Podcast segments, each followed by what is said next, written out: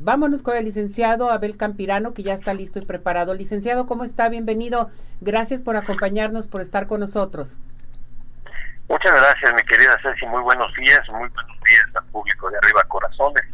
En esta oportunidad vamos a continuar con la segunda de tres partes del tema de la hipoteca, que es un tema, insisto, muy recurrente entre las personas que nos hacen el favor de estarnos sintonizando, porque pues realmente muy pocos tenemos la, la oportunidad o el privilegio de comprar un inmueble de contado, casi todos recurrimos a los préstamos bancarios.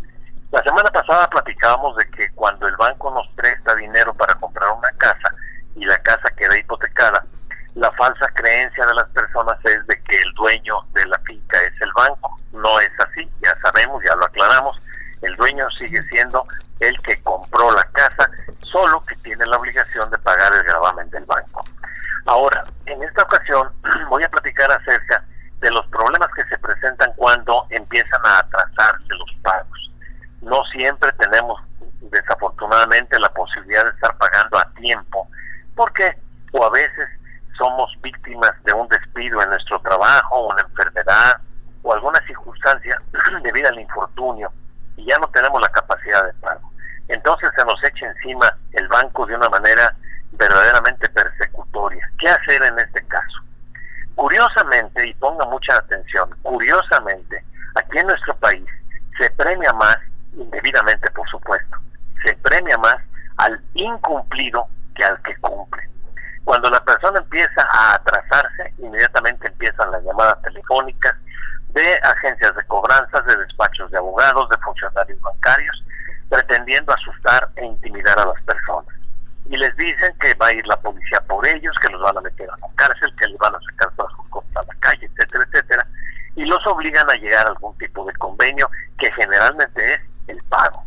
Y como no se tiene con qué pagar, las personas se ven extraordinariamente presionadas o a obtener otro crédito y empeñar su carro o alguna otra propiedad que tengan hipotecar, y, hipotecarla. Y curiosamente, insisto, en forma indebida, mejor no hacerles caso, esperar a que llegara la demanda, porque justamente es hasta ese momento cuando los bancos hacen el último esfuerzo, ofreciéndoles unos enormes descuentos a los incumplidos con tal de seguir adelante con el crédito. Entonces, ¿qué hacer si experimenta involuntariamente un atraso de más de tres eh, mensualidades? Espérese, espérese a que vayan los gestores del banco y obviamente le van a ofrecer y le van a llegar documentos, le van a llegar cartas ofreciéndole descuentos. Entonces lo mejor pues es no meterse a juicios, sino esperar a que llegara ese requerimiento de parte del banco. Cuando uno firma el contrato de hipoteca, usualmente también hay una cláusula que a muchas personas asusta y dice que el, deudor, es decir, el que está recibiendo el dinero de parte del banco, eh, deja hipotecada la casa, el departamento, el terreno que está comprando y quedarán hipotecados automáticamente todos sus bienes, y así he visto yo las escrituras, pasados, presentes y futuros. Esto es un verdadero disparate. Los bienes pasados no pueden ser objeto de hipoteca porque tienen que estar perfectamente ciertos y determinados. Los que sí son objeto de hipoteca son los bienes que en ese momento la persona está señalando expresamente ojo, señalando expresamente. Quiere decir que si yo, por ejemplo, tengo mi casita y aparte quiero tener otra más para rentarla y la hipoteco, la, segunda, no quiere decir que la primera también quedó hipotecada, esa sigue siendo mía y nadie me la va a quitar. Y cuando se habla de los bienes futuros, si yo tengo hipotecada mi casa y compro otra más, o compro un departamento, o compro un terreno, tampoco va a quedar hipotecado el bien futuro. Esto se refiere a una mala interpretación de uno de los artículos del Código Civil, que es el 2521, cuando habla de que todos los eh, las, construcciones que se hagan en un inmueble hipotecado quedarán automáticamente también aseguradas con la hipoteca. Entonces, pero esto habla de solamente la propiedad que está hipotecada, no todas las demás.